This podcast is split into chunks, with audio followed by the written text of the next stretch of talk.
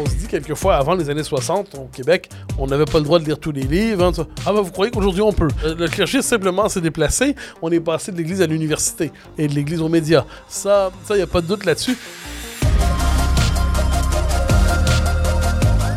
Bonjour à tous et bienvenue à ce balado euh, Parésia, celui qui prend le temps de penser. The modern world is full of the old Christian virtues gone mad. Le monde moderne est rempli de vieilles vertus chrétiennes devenues folles, disait J.K. Chesterton dans son essai Orthodoxie publié en 1908. Depuis ce temps, beaucoup d'eau a coulé sous les ponts. Parallèlement, se sont multipliés les exemples qui semblent donner raison aux vieux polémistes catholiques. Pour en parler, j'ai avec moi en studio Mathieu Bocoté. Bonjour. Bonjour. Mathieu Bocoté, euh, bon, je pourrais passer une, une bonne demi-heure à faire euh, votre curriculum vitae, mais je vous présenterai simplement comme étant euh, chroniqueur au Journal de Montréal, Journal de Québec, euh, ainsi qu'au Figaro. De l'autre côté de l'Atlantique, vous êtes directeur de l'Institut de recherche sur le Québec et vous participez à l'émission La Jude sur TVA. Et vous avez vous-même votre propre balado sur la plateforme Cube Radio intitulée Les idées mènent le monde. Alors, euh, nous sommes réunis aujourd'hui pour parler de cette merveilleuse phrase et très célèbre phrase de Chesterton Le monde moderne est plein d'anciennes vertus chrétiennes devenues folles. Alors, vous-même, Mathieu Bocoté, quel sens donnez-vous à cette expression? Ben, c'est cette idée qu'il y a une distinction fondamentale, me semble-t-il, entre les- l'espérance religieuse et l'espérance politique. L'espérance religieuse est une espérance de la réconciliation définitive euh, des hommes. C'est l'espérance d'un au-delà, d'un monde délivré de ses contradictions, d'un monde délivré du tragique, d'un monde délivré de la mort, d'un monde délivré de la finitude, d'un monde sous le signe justement d'une éternité réconciliée. Donc ça, c'est l'espérance religieuse. Ensuite, il y a ce qu'on pourrait appeler l'espérance politique ou l'espoir politique. L'espoir politique, inévitablement, c'est celui du bien commun. Le bien commun, c'est la meilleure cité possible dans les circonstances historiques qui sont les nôtres, tout en sachant qu'il n'y a pas de cité parfaite, que dans chaque cité, il y a de l'opposition, il y a de la dissidence, que l'opposition, quelquefois, a raison, que le pouvoir, inévitablement, corrompt. Il corrompt euh, matériellement, mais il corrompt aussi moralement, inévitablement. L'exercice du pouvoir euh, touche le cœur de l'homme, l'oblige quelquefois à toucher à la part la plus sombre du cœur de l'homme. Hein, c'est le mal au service, c'est le, le- du bon usage du mal au service du bien commun, disons ça comme ça. Donc la cité, on peut la souhaiter la meilleure possible, la plus juste, la plus perfectionnée, mais elle ne sera jamais parfaite. Or, pour moi, la grande idée euh, chrétienne devenue folle, si on parle au singulier, mais il y en aurait d'autres, c'est cette idée finalement de faire le paradis sur Terre. Cette idée qu'on va ramener sur Terre l'aspiration à un monde définitivement réconcilié, un monde transparent lui-même, un monde achevé, un monde qui serait dans la contemplation de sa- son propre achèvement, et ramener ça sur Terre, donc l'idée de faire une, une cité parfaite, une cité délivrée du mal, disons ça comme ça. L'utopisme. L'utopisme, oui, l'utopisme dont j'ai beaucoup parlé dans mon livre sur le multiculturalisme comme religion politique, parce que pour moi, c'est véritablement le, appelons ça le premier péché politique. Et le, le- donc le sens de cette formule de Chesterton, pour moi, c'est cette idée, justement, cette confusion des ordres qui fait qu'on veut créer sur Terre cette société, cette cité parfaite. Pourquoi? Parce que si vous avez des gens, une avant-garde, qui croient qu'elle a le monopole du vrai, du juste et du bien, eh bien, ses adversaires ne sont pas des adversaires, ce sont des ennemis, et même des ennemis de l'humanité. Au mieux, on dira ce sont des rebuts qu'on doit simplement balayer. Au pire, on dira que ce sont effectivement des, euh, des ennemis à part entière euh, du genre humain qui entravent le plein développement de l'humanité dans son parachèvement et dont on doit se débarrasser inévitablement. Euh, c'est l'histoire du 20e siècle le montre. L'ennemi du régime devient l'ennemi de l'humanité et, à l'ennemi de l'humanité, on peut tout faire. Euh, et je pense que de ce point de vue, nous n'avons pas suffisamment médité sur les leçons du totalitarisme. Euh, on commémorait il n'y a pas longtemps les 30 ans de la chute du mur de Berlin et on a quelquefois l'impression que le totalitarisme est mort avec la chute de l'Union soviétique et du mur de Berlin. Or, je ne crois pas. Je pense que cette tentation de créer une société parfaite, la confusion des ordres entre l'espérance religieuse et l'espoir politique, eh revient aujourd'hui sous de nouveaux habits, euh, de nouvelles manières. Mais donc, je pense que fondamentalement, à la, donc à la question posée, la première idée chrétienne devenue folle, c'est cette idée du paradis ramené sur terre. Ensuite, on pourrait dire que toutes les plus grandes vertus du christianisme peuvent dégénérer. C'est le cas de, de l'égalité devant Dieu, euh, donc l'égale dignité des êtres, qui est une idée absolument fondamentale, qui, au-delà donc des hiérarchies sociales, des différences sociales, pose cette idée d'une égalité euh, dans la dignité des êtres, qui est une idée remarquable. On sait ensuite que pousser trop loin l'idée d'égalité peut être aussi quelquefois une, porteuse d'une logique d'enfermement. Euh, l'égalité consiste alors à couper tout ce qui dépasse et à empêcher la vie dans son côté foisonnant de se déployer. Donc jusqu'où pousser l'idée d'égalité sans qu'elle ne se retourne contre sa première promesse? On pourrait dire l'idée de liberté aussi.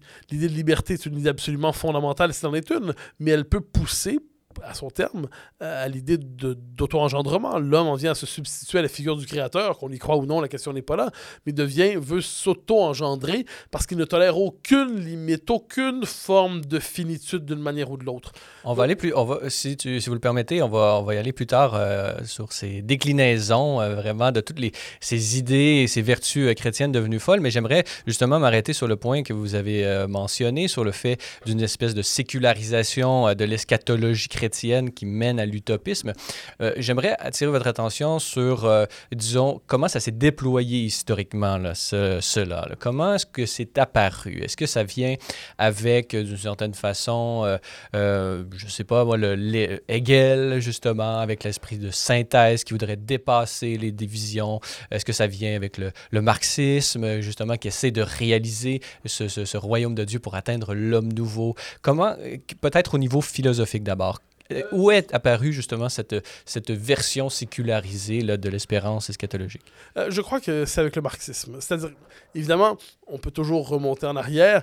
Euh, Jean Roy, dans un livre remarquable, Souffle de l'espérance, nous invite à revenir à Joachim de Flore et ainsi de suite. Mais mais tenons-nous-en au marxisme parce que le marxisme, c'est un moment très particulier dans l'histoire de l'utopisme. C'est le moment où l'utopisme croit devenir scientifique. C'est-à-dire, c'est le Marx lui-même parle de socialisme scientifique contre socialisme utopique.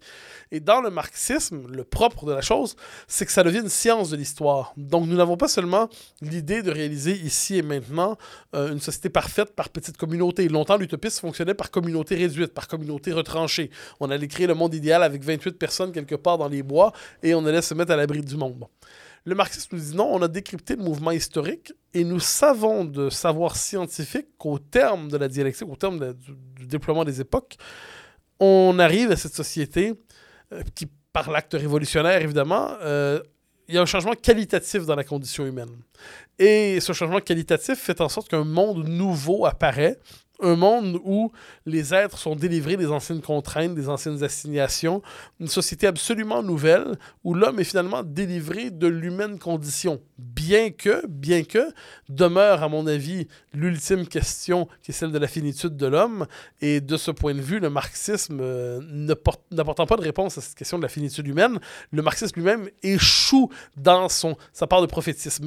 Donc le marxisme est un prophétisme à prétention scientifique. Mais aurait-il été possible sans le christianisme qui l'aurait précédé. Par exemple, si jamais il n'y avait pas eu, par exemple, de révélation chrétienne dans l'histoire, par exemple, ce que je ne crois pas possible, mais s'il n'y en avait pas eu, est-ce que quelque chose comme le marxisme aurait été capable, aurait été possible? Ben, alors, pour répondre à votre question, je, c'est pas mon hypothèse, mais je l'évoque parce qu'elle existe. Il y a euh, ce qu'on appelle en, en, France une forme de, pas juste en France, en Europe depuis un bon moment, une forme de droite, ce qu'on appelait la nouvelle droite, qui voit dans le, marxisme ou même dans le libéralisme le point d'aboutissement de 2000 ans d'hérésie chrétienne. C'est comme ça.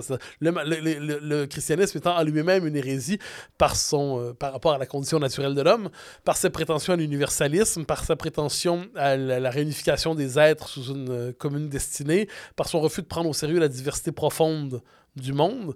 Donc certains voient dans le, le christianisme le point de départ d'une histoire qui ne pouvait aboutir que dans la modernité progressiste dont le libéralisme et le communisme auraient été deux visages distincts.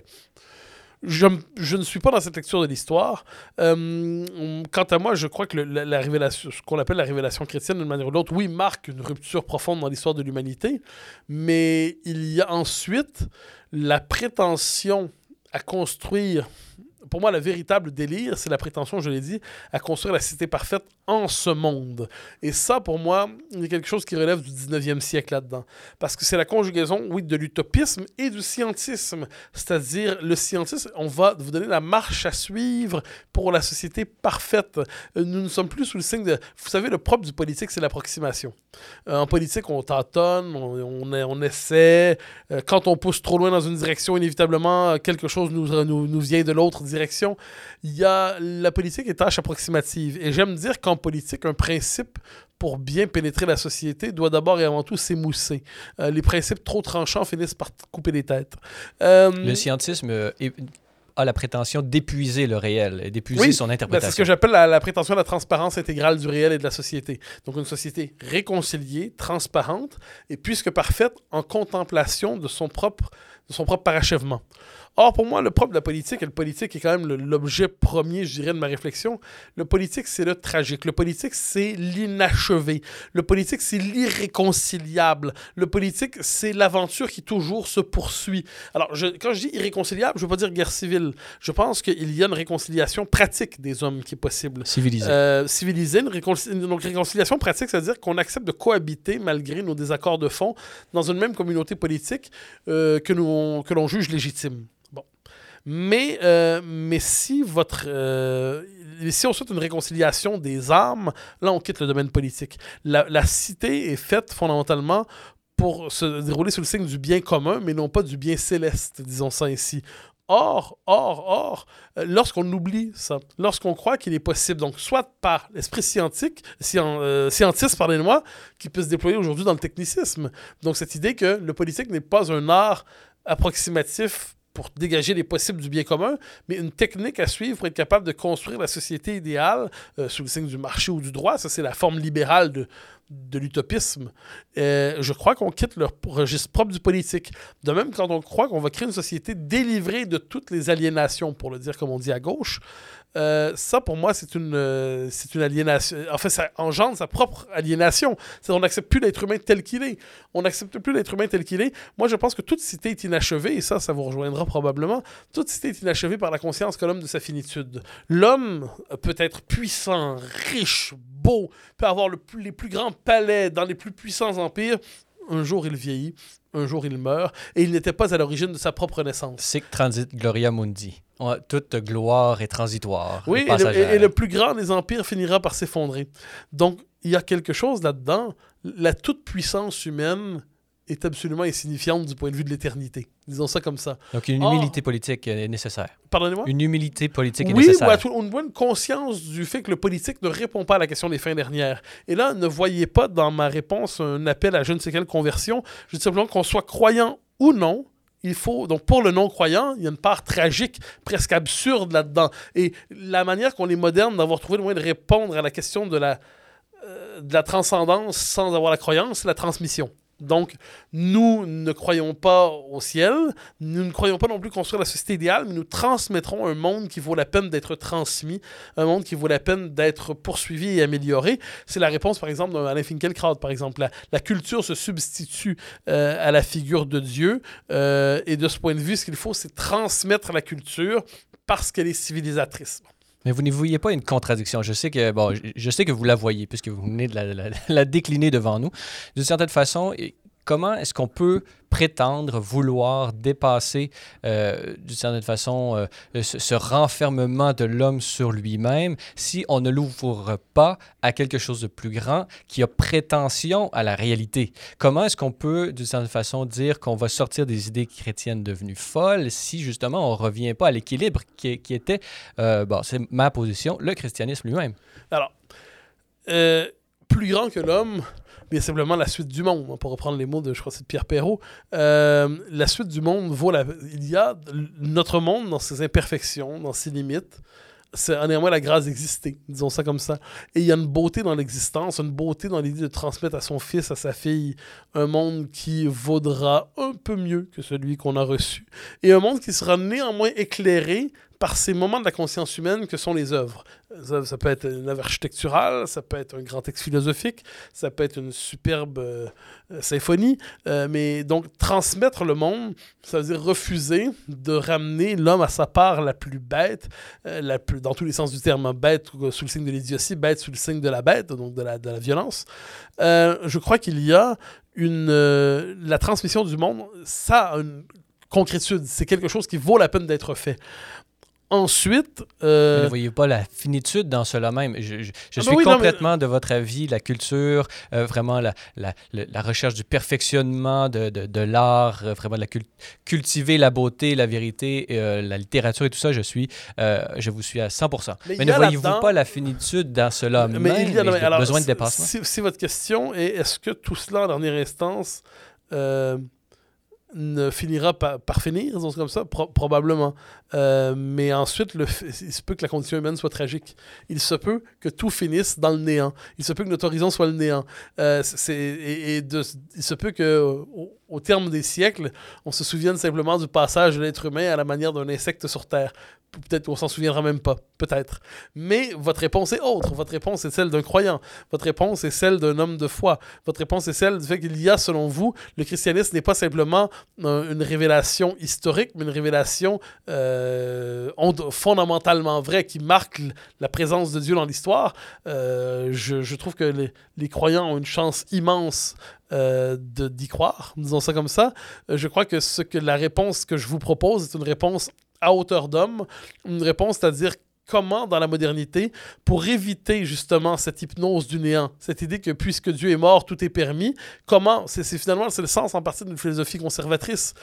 Même si Dieu est mort, tout ne doit pas être permis. Et à partir de là, qu'est-ce qu'on peut souhaiter? C'est justement l'idée de la poursuite de la civilisation qui se perfectionne, euh, qui s'éclaire à partir de ces grands moments.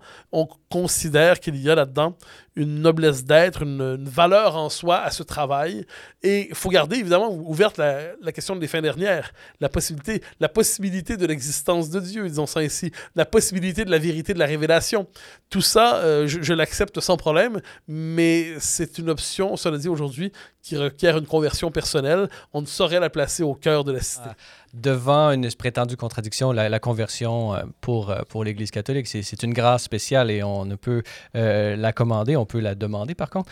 Euh, mais justement, ce que le point sur lequel je m'arrête, euh, par- par- pardonnez-moi de m'arrêter encore une fois, par exemple, je, vous lis là, dans votre livre Le multiculturalisme comme euh, religion politique aux éditions du CERF, vous dites la fureur nihiliste qui anime la passion de la déconstruction est tendue vers une quête religieuse de l'homme originel, de l'homme d'avant la chute, d'avant la division du monde en sexe, en religion, en civilisation, en peuple et en État. Donc là, vous manifestez encore tous ces, euh, disons, ces, ces- ces- ces dérapages, pourrait-on dire, Mhm. euh, de cette quête religieuse. Mais si vous, euh, pas nécessairement personnellement, mais comme système de pensée ou comme, comme horizon de pensée et culturel, vous, vous, arrêtez dans cette dimension tragique que vous avez vous-même nommée euh, nihiliste, comment est-ce qu'on peut prétendre combattre euh, ces, euh, ces, différents dérapages, comme je viens de le, mentionner, si par nous-mêmes, nous, sommes d'accord avec le fondement même de tous ces dérapages, qui est le nihilisme? Non, il y a une différence. C'est-à-dire que quand on est dans la quête de l'homme originel d'avant la chute, donc d'avant la division de l'humanité en, en sexe, en peuple, en civilisation, en religion, euh, il y a une dimension religieuse, c'est-à-dire qu'on est dans une politique religieuse. On veut simplement, comme je dis, on veut retrouver l'homme d'avant la corruption dans la cité. C'est assez particulier, mais non, je vous remarquerez même en sciences sociales, quelquefois, c'est une forme d'hypothèse implicite, mais bien réelle. Euh, il faut retrouver toujours le moment d'avant la domination, le moment d'avant l'aliénation. Or, la condition humaine n'est pas ainsi faite. La condition humaine est par définition euh, hiérarchique, conflictuelle, divisée. Et tout le projet de la démocratie moderne, de ce point de vue, est de nous arracher à cela sans pour autant justement créer la société parfaite. Mais euh, nous sortir de, de la violence, de la hiérarchie euh, injuste, et permettre de créer une société civilisée. Mais, mais oui, donc ce que je critique, moi j'appelle ça la gauche religieuse. La gauche religieuse qui prétend justement revenir à la vérité originelle de l'homme avant la fracture, avant la division. Mais c'est que moi je crois qu'il n'y a pas d'avant la fracture et d'avant la division. Donc, vous êtes foncièrement d'accord avec leur- le fondement même de l'opposition. Non, parce que de- leur fond- le fondement de leur position, c'est qu'on peut retrouver cet avant, la, cet avant la chute. Le fondement de leur position, c'est que si on remonte assez loin derrière tous les systèmes de domination et d'aliénation, on pourra recommencer l'histoire à zéro, faire table rase et enfin arriver à la société réconciliée, parfaite, idéale. Eux, eux, ils croient à bien des égards. Ils ne disent plus comme tel. Euh, ils sont moins dans. Il n'y a plus de grand soir. Mais il y a encore cet horizon d'une humanité réconciliée. Or, moi, je ne suis pas du tout là-dedans. Je trouve que la condition humaine est fondamentalement tragique. Elle porte en elle aussi l'espérance d'une réconciliation. Cette réconciliation, pour moi, n'a de sens, effectivement, que dans un au-delà auquel on peut adhérer ou non. Mais puisque je situe mon propos à hauteur politique et qu'il ne se veut pas théologique, il se veut politique, il se veut de la philosophie politique. Euh, on peut déborder de, de, de, votre champ d'expertise pour. Euh, j'entends bien, mais c'est que je, je n'entends pas avoir, donner une réponse à ça. Je, je prétends pas euh, je, ne suis pas comme vous, je n'étant pas croyant, moi tout le monde n'étant pas suffisamment croyant pour dire que je le suis. Mais vous comprenez le problème et peut-être euh, l'ouverture à la recherche sur ce problème. Oui, mais je crois qu'il y a une valeur en tant que telle à l'expérience humaine telle que nous la vivons. Et durerait-elle seulement une vie, euh, un siècle encore, deux siècles, j'espère qu'il va durer beaucoup plus longtemps que ça, des millénaires? Je trouve qu'il y a une valeur à l'expérience humaine en elle-même. Euh, elle n'a pas besoin, elle a besoin d'une quête sur les fins dernières mais en dernière instance, la réponse, on peut presque s'en passer. C'est-à-dire que le questionnement sur le sens de l'existence humaine, cette question sans cesse reprise du sens, euh, qui nous amène à la création des œuvres les plus remarquables. Euh, ça, je crois qu'en tant que tel, la vie vaut la peine d'être vécue, même sans l'horizon de la rédemption. Ensuite, ensuite, comme tout le monde, euh, j'aimerais bien que tout cela soit vrai, hein, mais je pense qu'on ne peut pas fonder la cité sur ça. Et je pense que philosophiquement, il n'y a pas de contradiction ici. Je critique, je critiquerais le chrétien qui voudrait établir ici une forme de théocratie. Je critique le communisme qui prétend faire la société parfaite, la société achevée. Je critique, euh, je critiquerai aussi toutes les formes nouvelles de, de politique eschatologique. J'essaie de situer mon propos dans un monde qui n'est pas fermé aux fins dernières, un monde qui n'est pas fermé au questionnement spirituel, loin de là. un monde qui fait sa place aux grandes religions, euh, euh, parce que les grandes religions sont pour moi des grandes traditions d'interprétation de la condition humaine.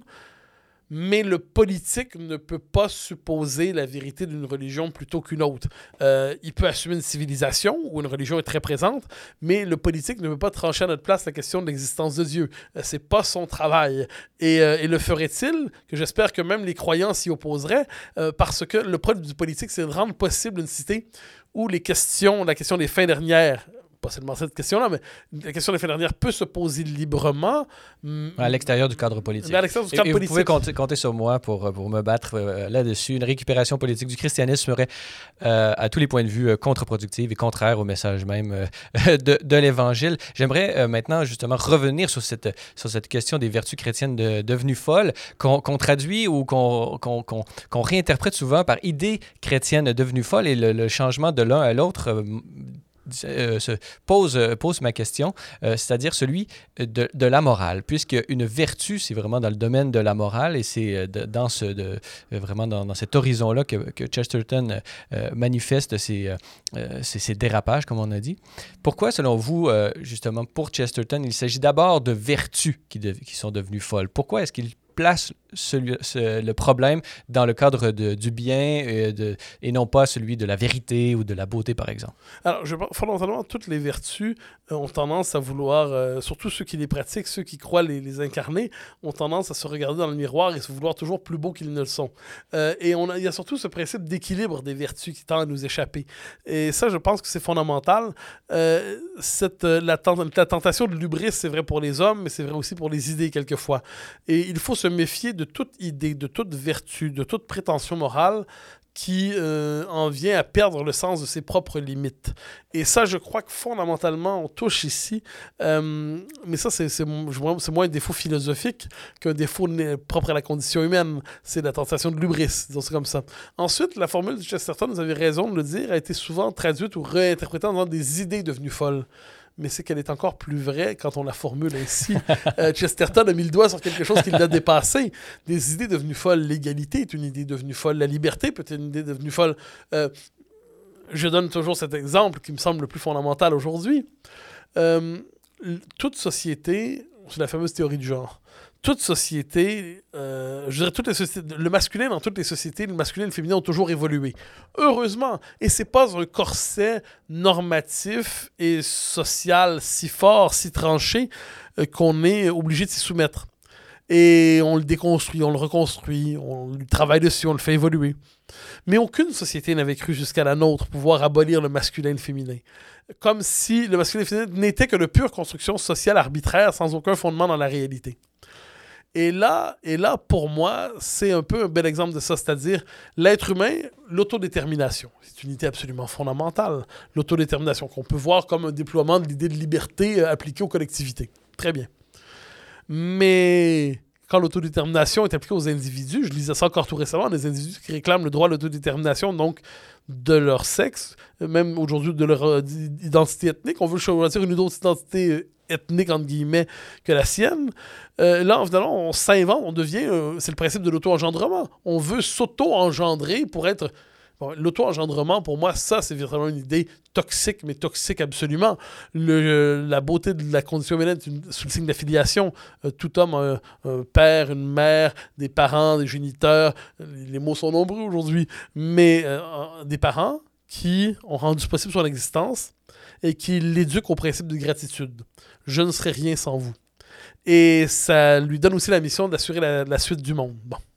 Mais quand on veut se délivrer de ça, pour être à soi-même sa propre origine. Et aujourd'hui, on pourrait dire devenir être euh, le maître de sa propre fin, parce qu'on est inscrit sous le signe de l'autodétermination aujourd'hui, donc cette corruption du principe de liberté, euh, le fait de décider soi-même de sa propre mort, avec en transformant notamment le, le, mourir dans la dignité, l'euthanasie, en, droit social assuré par l'État-providence. D'une certaine façon, euh, Mathieu Bocoté, bon, le, j'aimerais euh, attirer votre attention sur une phrase de Joseph Ratzinger, devenu plus tard euh, Benoît XVI, qui est actuellement le pape émérite. Dans un de ses livres, il dit d'une manière très belle formule, qu'il dit La recherche de l'absolu dans l'histoire est l'ennemi du bien qui s'y trouve. Alors, bon, vous avez manifesté certaines de ces euh, idées chrétiennes euh, devenues folles. Bon, vous avez mentionné la, théorie du genre, euh, par exemple.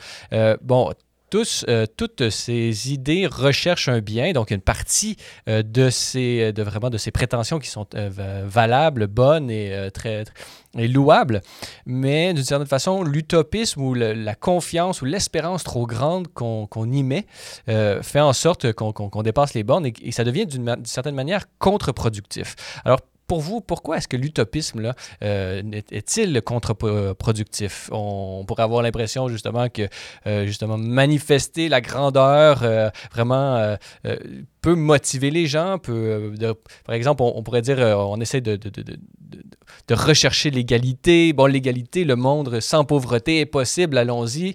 On, demande un, monde qui n'arrivera jamais. Mais pour voir, pourquoi est-ce que c'est contre-productif, l'utopisme?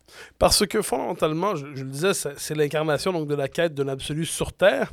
Ensuite, ça repose sur une idée fausse, à mon avis. C'est la possible réconciliation de vertus ou d'aspirations contradictoires, mais non pas réconciliation pratique. Moi, je crois toujours aux synthèses pratiques, c'est-à-dire que à tel moment dans l'histoire, on est parvenu à atténuer le conflit entre liberté, égalité, entre autorité, dissidence, euh, fait, entre cosmopolitisme et enracinement, dans une société suffisamment bien intégrée pour que ces différentes aspirations puissent se faire valoir sans jamais se fondre une fois pour toutes dans une idée euh, unitaire du bien. Bon.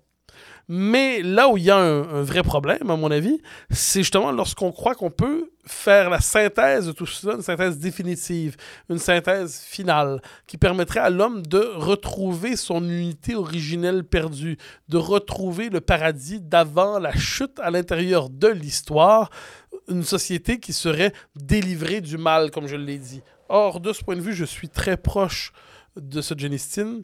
Je crois que le mal n'est pas d'abord, même s'il y est aussi, dans les structures sociales. Le mal est dans le cœur humain. Le, cœur humain est un drôle de lieu où se mélangent la bonté et la méchanceté, le bien et le mal, la générosité et l'égoïsme. Et je crois que tout le travail de la civilisation consiste à refouler la tentation du mal et à mettre en valeur la tentation du bien tout en sachant que le cœur humain ne changera pas fondamentalement et que ce travail de civilisation doit toujours être poursuivi. Et lorsqu'on bascule dans une époque, c'est un peu le fait des, Radical 60s, puis ce qui en a suivi, la volonté de déconstruire toutes les digues au nom d'une authenticité absolue de l'être humain, eh bien, n'oublions jamais que cette authenticité absolue peut être terrifiante et destructrice.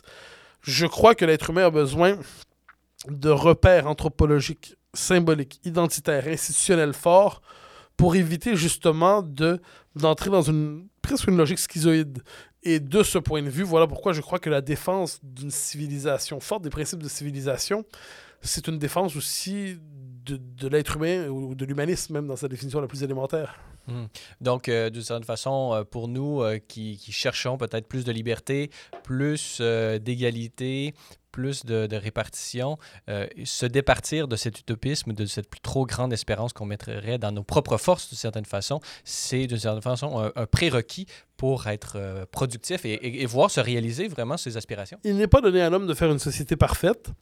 Ensuite, si on décide, imaginons qu'au nom de la, pure égalité, on en vient à bannir la liberté, ce qui est un peu l'idée, euh, eh bien, on, tue l'aspiration humaine fondamentale, l'aspiration de la liberté.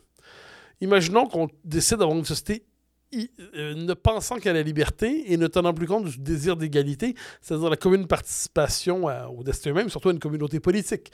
Politiquement, on peut traduire ce désir d'égalité par l'idée que euh, on participe au même destin, même si je suis pauvre, si un autre est riche, on participe néanmoins d'une certaine manière à une même communauté politique qui est le fondement de la redistribution possible. Euh, autrement dit, on ne peut pas sacrifier ni la liberté, ni l'égalité, ni la fraternité, euh, pour le dire à la française. On ne peut pas sacrifier le cosmopolitisme. Toute société a besoin de se projeter dans un au-delà d'elle-même. Elle ne peut pas se muséifier, elle ne peut pas s'empoussiérer. Mais elle a besoin de racines, elle a besoin de racines fortes. Elle ne peut pas être pure virtualité, elle ne peut pas être en apesanteur. La tâche de la civilisation, de la culture et du politique, pour moi, c'est de trouver toujours une, forme de réconciliation temporaire, toujours à mettre à jour, euh, entre ces aspirations. Lorsque ce n'est plus possible, c'est là qu'on voit une société euh, s'écarteler, potentiellement s'assécher ou éclater selon la, la, dynamique historique qui est la sienne. Donc voilà pourquoi l'utopisme, qui fait une fausse promesse à l'homme, l'empêche en fait de penser de manière féconde ses contradictions. Chers auditeurs de Parésia, notez que pour en apprendre davantage sur Celles et Lumières Média, avoir accès à l'ensemble de nos émissions et documentaires télé, consulter notre grille horaire ou lire nos différents blogs, rendez-vous sur notre site internet au www.cellelumières-tv.org. Vous pouvez également nous suivre sur Facebook, Twitter et Instagram. Grand merci à tous ceux qui s'engagent avec nous par leur mention j'aime ou leur partage. Enfin, notez que l'apostolat médiatique de Celles et Lumières ne serait possible sans votre contribution financière. Pour faire un don, visitez notre site web au www.cellelumières-tv.org où vous y trouverez toutes les informations sur nos différents programmes de soutien financier. Nous émettons des reçus pour fin d'impôt. Merci à l'avance pour votre générosité. Je suis toujours en compagnie de Mathieu Bock-Côté pour parler de ces idées chrétiennes devenues folles. Au Québec, bon, on a vécu euh, dans les années 60, là, les Radical 60s, vous, avez, vous l'avez mentionné. Au Québec, on a vécu un, événement assez important, celui de la Révolution euh, tranquille, c'est comme, ça qu'on, l'a nommé euh, collectivement. Et euh, parallèlement, bon, réformes culturelles, sociales et tout ça, il y a eu la construction de ce qu'on appelle aujourd'hui encore l'État-providence. Donc l'État qui se prend euh, pour Dieu, d'une certaine façon, mais disons, on n'est pas dans un État communiste, il ne faut pas aller dans les exagérations non plus. Par contre, cet État-providence Providence voit vraiment, euh, euh, d'une certaine façon, la charité comme un de ses devoirs. Il se devait de prendre ce qui était euh, du domaine de l'Église jusqu'à ces années de, la Révolution tranquille. Selon vous, cet État-providence ou l'état actuel de, la gestion de l'État et des, préoccupations qui sont les siennes, euh, sont-elles devenues folles? Sont-elles des vertus chrétiennes devenues folles ou a-t-on assister à, à, une, réforme nécessaire? Est-ce que c'est un équilibre? Là? Quelle est votre position là-dessus? L'État-providence, pour moi, ce n'est pas le socialisme, ce n'est pas le communisme. L'État-providence, c'est une volonté de penser politiquement la solidarité, euh, étendre l'exigence de sécurité, qui est dans le, contrat social des modernes, l'étendre à la dimension sociale. L'expression-là, sécurité sociale. Donc, non, l'État-providence, pour moi, bien pensé, on s'entend, euh, équilibré, qui ne cède pas à sa pente naturelle de l'hyperbureaucratie, euh, qui n'en vient pas étouffer l'initiative individuelle. Bon, une fois qu'on a dit toutes ces, ces, ces précautions, l'État-providence, c'est globalement une volonté d'organiser une forme de redistribution d'égalité sociale légitime dans la démocratie. Donc je ne suis pas, vous le savez, je crois, je ne suis pas de ceux qui maudissent la Révolution tranquille. Ce qui caractérise pour moi d'abord la Révolution tranquille, je le, je le redis, ce n'est pas le fait social, c'est le fait national. Un petit peuple dominé depuis deux siècles oser dire maître chez soi, maître chez nous. Et pour moi, l'indépendance nationale, c'est ça. L'héritage de la Révolution tranquille, il se trouve d'abord dans l'idée d'une émancipation nationale.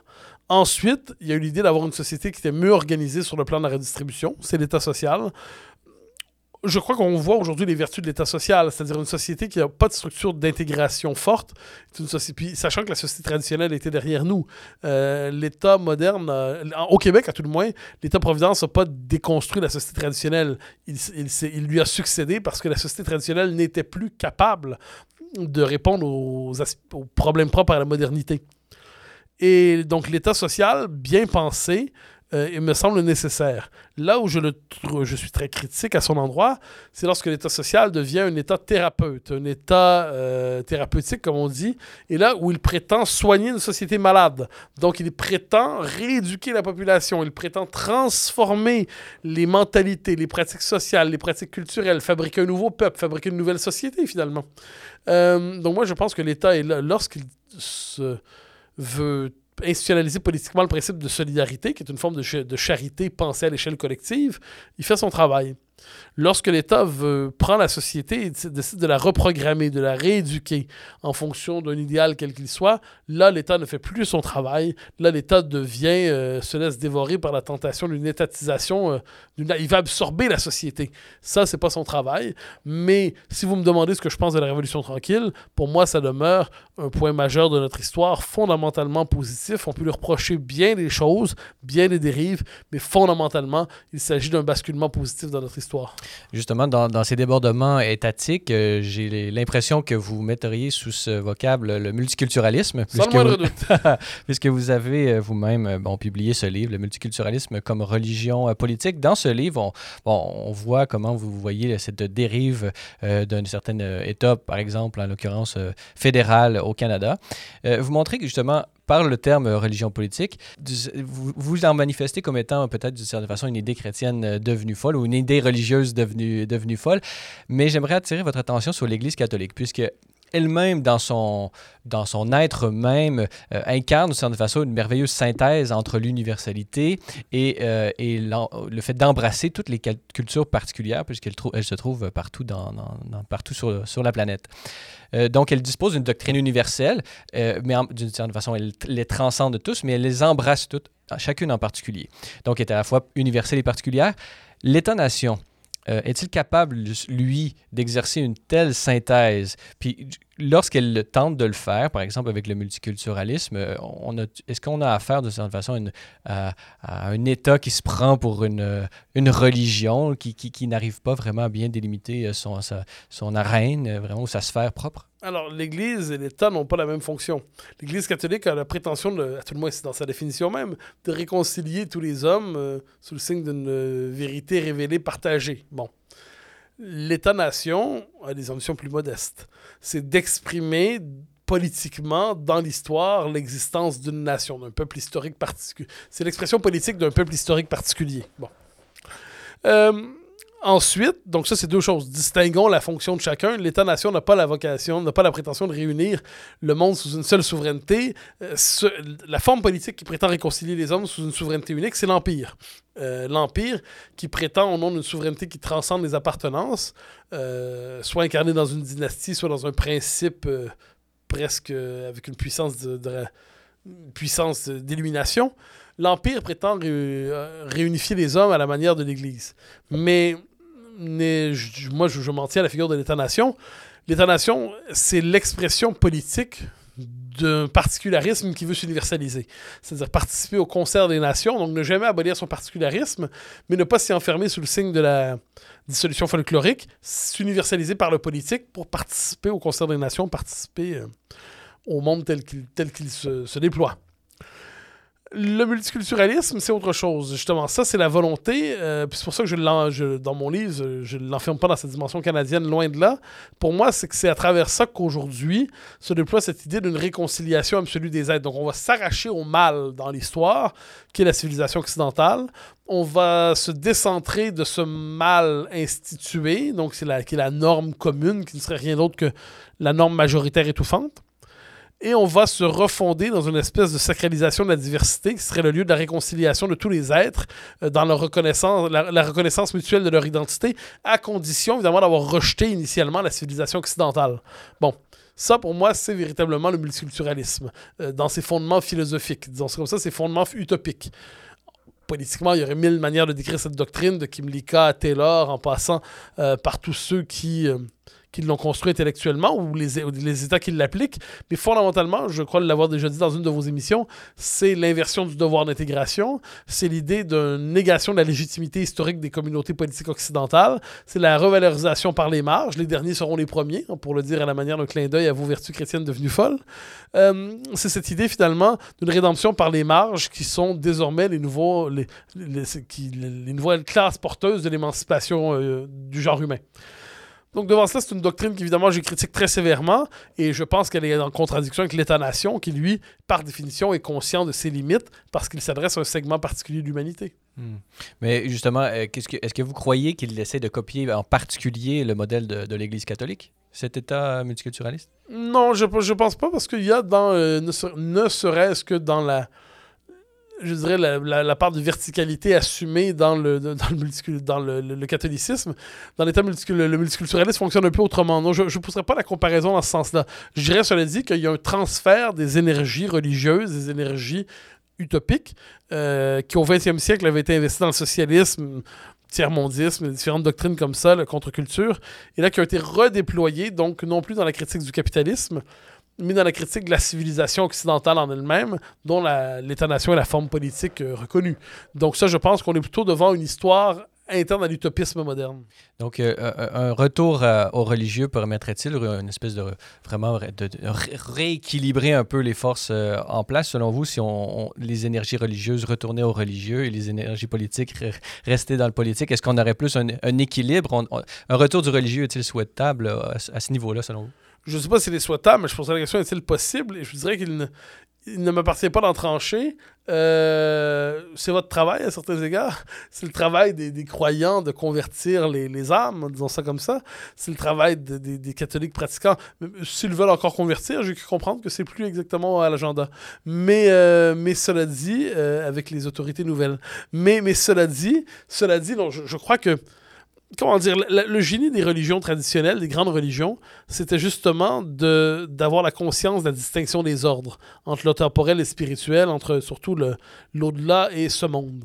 Et de ce point de vue, les grandes religions, euh, je pense, bon, pensons effectivement au catholicisme, a cette euh, vertu de, de, nous de nous éloigner de l'idée d'une fusion des espérances. Ça, c'est très bien. Mais euh, il ne m'appartient pas de savoir si comment dire, a une formule là-dessus, il nous dit c'est pas nous qui avons détourné notre regard de Dieu, c'est Dieu qui s'est retiré, euh, retiré du monde. Il ne nous appartient pas de le faire revenir. S'il se présente à nous à nouveau, nous, nous le constaterons. Donc il y a chez lui, autrement dit, il y a cette idée que, que chacun, euh, la question des fins dernières est une question qui relève de la conscience de chacun aujourd'hui. Mais ce qu'on doit critiquer, c'est que c'est la sacralisation, l'absolutisation des choses politiques, la confusion des ordres, la prétention à inscrire l'absolu dans l'histoire. Ça, on doit le critiquer. On doit se dire que pour moi, les choses humaines, les constructions humaines doivent être durables, mais n'ont pas la prétention à l'éternité peuvent à la rigueur espérer l'immortalité. J'entends par là, après leur disparition, survivre par le souvenir. Euh, euh, L'Empire romain, on s'en souvient encore aujourd'hui. Mais euh, et le jour, donc je crois que la condition de l'homme, c'est de durer. L'aspiration humaine en ce monde, c'est de durer. L'éternité relève d'une autre aspiration, qui est une aspiration religieuse, et qui, de ce point de vue, touche non pas les États, les collectivités, les peuples, mais touche la conscience de chacun. Une autre euh, idée ou vertu chrétienne euh, devenue folle euh, que, vous percevez, alors j'aimerais la rattacher à sa racine religieuse. Vous, vous parlez dans, plusieurs de vos livres de la manie pénitentielle que, les sociétés ont. Est-ce que ce ne serait pas, d'une certaine façon, l'évacuation du sacrement, de la pratique du sacrement de confession qui fait en sorte qu'on a un poids, on, se sent coupable avec nous-mêmes puisqu'on n'a pas Dieu qui vient nous pardonner, l'absolu ne nous pardonne pardonne pas, alors on doit euh, perpétuellement euh, se fouetter collectivement des mots qu'on a fait. Est-ce que vous voyez pas, juste en une façon, une dans cette manie pénitentiaire, une sécularisation du sacrement de confession et de la pénitence? C'est une hypothèse tout à fait intéressante. J'y vois, je vrai, il y a aussi une forme de transfert d'absolu. Devant cet absolu aujourd'hui qui est la diversité et l'altérité, eh bien, on se, on se prosterne devant, on s'agenouille et on demande pardon. On demande pardon au nouvel absolu, qui est justement la révolution diversitaire, qui est l'idéal diversitaire, qui est la, rédemption de l'homme par les marges, qui est la, la, la possibilité pour l'Occident de se délivrer du fardeau de l'histoire pour... Euh, en acceptant toutes les fautes qu'on lui reproche et même celles qu'on ne lui reproche pas. Mais il y a toujours la figure de l'absolu dans ce scénario. Simplement que l'absolu s'est déplacé. L'absolu n'est plus au ciel. L'absolu, c'est le visage que l'on prête à l'autre A majuscule, qui a surtout la vertu d'être pas nous. Euh, et ça, c'est quelque chose qui est très très idéologique en dernière instance. on a sacralisé l'absolu diversitaire et devant cet absolu, l'homme occidental fait pénitence, s'excuse, s'excuse sans cesse, mais ne sera jamais pardonné. Mais en même temps, euh, ce, qui est, ce, qui est, paradoxal, c'est que justement, on a évacué le religieux justement parce qu'il était un certain carcan qu'on percevait comme étant trop sévère et qui nous et finalement, 60 euh, ans euh, ou 50 ans après la, la, la, Révolution tranquille et toutes ces, ces, ces, radical 60s que vous mentionnez, on revient d'une manière encore, on, revient à cette, à cette logique pénitentielle. Ah oui, ça je suis d'accord. Moi, ça je veux dire, quand vous chassez les grandes religions, le religieux revient dans une forme beaucoup plus brutale. Ça, moi, je le vois quelquefois avec un certain écologisme, euh, qui est une euh, pensée, pas, je parle pas d'écologisme en lui-même, mais l'écologisme recycle les peurs apocalyptiques les, les, plus, les plus brutales. Euh, on le voit avec quelquefois une forme de justement de pensée très pénitente, une forme de puritanisme aussi. les gens prétendent être absolument libres, mais se soumettent à des, des systèmes de croyances, de contraintes infiniment plus difficiles euh, que les systèmes de contraintes du monde d'hier associés aux grandes religions. Ça, c'est très vrai. Moi, je, vois la capacité qu'a l'homme de se soumettre à une doctrine, euh, de demander sans cesse pardon pour pas avoir respecté intégralement les codes de la doctrine, de, de mettre en scène sa vertu comme dans une procession de la fête de Dieu. Euh, il y a quelque chose là-dedans d'insupportable. Donc, autrement dit, lorsque le religieux se, en vient à se déployer dans tout le social, dans toute l'existence sociale, dans toutes les idéologies, eh bien, il en vient à corrompre des millions d'activités qui ne devraient pas être religieuses en elles-mêmes. Euh, je sais pas, comme par exemple aller manger. Ou euh, on pourrait donner d'autres exemples liés à ça. Donc, il y a quelque chose d'exaspérant. Les grandes religions meurent, des petites religions renaissent. Chesterton, qu'on aime souhaiter, a eu cette belle formule. Le problème euh, avec l'homme, je le cite de mémoire, ça, ça va être inexact, mais l'idée va être là. Lorsque l'homme cesse de croire en Dieu, le problème, ce n'est pas qu'il cesse de croire, c'est qu'il commence à croire en n'importe quoi. Et ça, je pense qu'aujourd'hui, on est effectivement à l'heure du n'importe quoi. Et on dirait que, moi, la, prise de conscience de, vraiment de ce phénomène de, de, sécularisation des idéaux et des espérances euh, chrétiennes vraiment ou transcendantes ou absolues euh, manifeste d'une certaine façon euh, que la que malgré tout ce qu'on peut dire contre le religieux, on répète de certaine façon les, les torts qu'on donne à la religion euh, catholique, en l'occurrence, elles apparaissent encore une fois sous un nouveau jour et montrent et relativisent d'une certaine façon. Elles, ne sont plus, par exemple, on, parle, nommait le dogmatisme ou l'espèce de volonté de la censure qu'on attache toujours à la religion euh, catholique. Euh, d'une certaine façon, par sa réapparition, on se rend compte que eh, l'Église n'était pas coupable particulièrement, elle, puisqu'elle était humaine, elle, elle a eu ces tendances-là. Permettez-moi de dire, on, se dit quelquefois, avant les années 60, au Québec, on n'avait pas le droit de lire tous les livres. Hein, ah ben, vous croyez qu'aujourd'hui on peut? Dire, moi, le clergé a changé. Euh, le clergé simplement s'est déplacé. On est passé de l'église à l'université et de l'église aux médias. Ça, il n'y a pas de doute là-dessus. Et j'ajouterais Parlez-nous justement de cette formule, là, je vous interromps, pardon. Euh, les nouveaux curés, vous utilisez cette, cette, terminologie euh, un peu, on reprend le la, terminologie cléricale pour parler justement parfois de, de, ces nouveaux sens. Oui, parce que moi, en tant que tel, j'ai rien contre les prêtres ou les curés, loin de là, mais, euh, mais la formule, au Québec, c'est dans la culture populaire, on, voyait des curés qui nous disaient fais ci, fais pas ça, euh, change ci, change ça, euh, comporte-toi autrement. Un moment donné, c'était la figure du curé, c'est dans, l'imaginaire populaire. C'est celui qui se mêle pas de ses oignons puis qui donne des. Qui, veut être le censeur de nos vies, le, qui va avoir le, regard sur le fond de notre âme. C'est le censeur de notre existence, puis toujours en train de nous dire quoi faire. Eh ben, apparemment qu'on s'était délivré de ça. Ben, si c'était vrai, on le saurait. Hein. Euh, simplement qu'il ne porte plus euh, la soutane, ils ne portent plus le col romain, donc on peut même plus les repérer. Au moins, le curé, on pouvait le repérer auparavant. On savait où il était et on savait ce qu'il représentait. Alors qu'aujourd'hui, on pourrait dire qu'ils ont dissimulé la, ils ont dissimulé leur tenue, ce qui fait que la, des mille petits curés au service de mille petites religions plus ou moins improvisées euh, s'emparent de la cité. Ils nous disent fais ci, fais pas ça, fais pas ça, fais ci. Euh, ça en vient être assez exaspérant, soyons honnêtes. Mais, mais cela dit, j'aimerais juste revenir à votre question qui me semblait absolument fondamentale.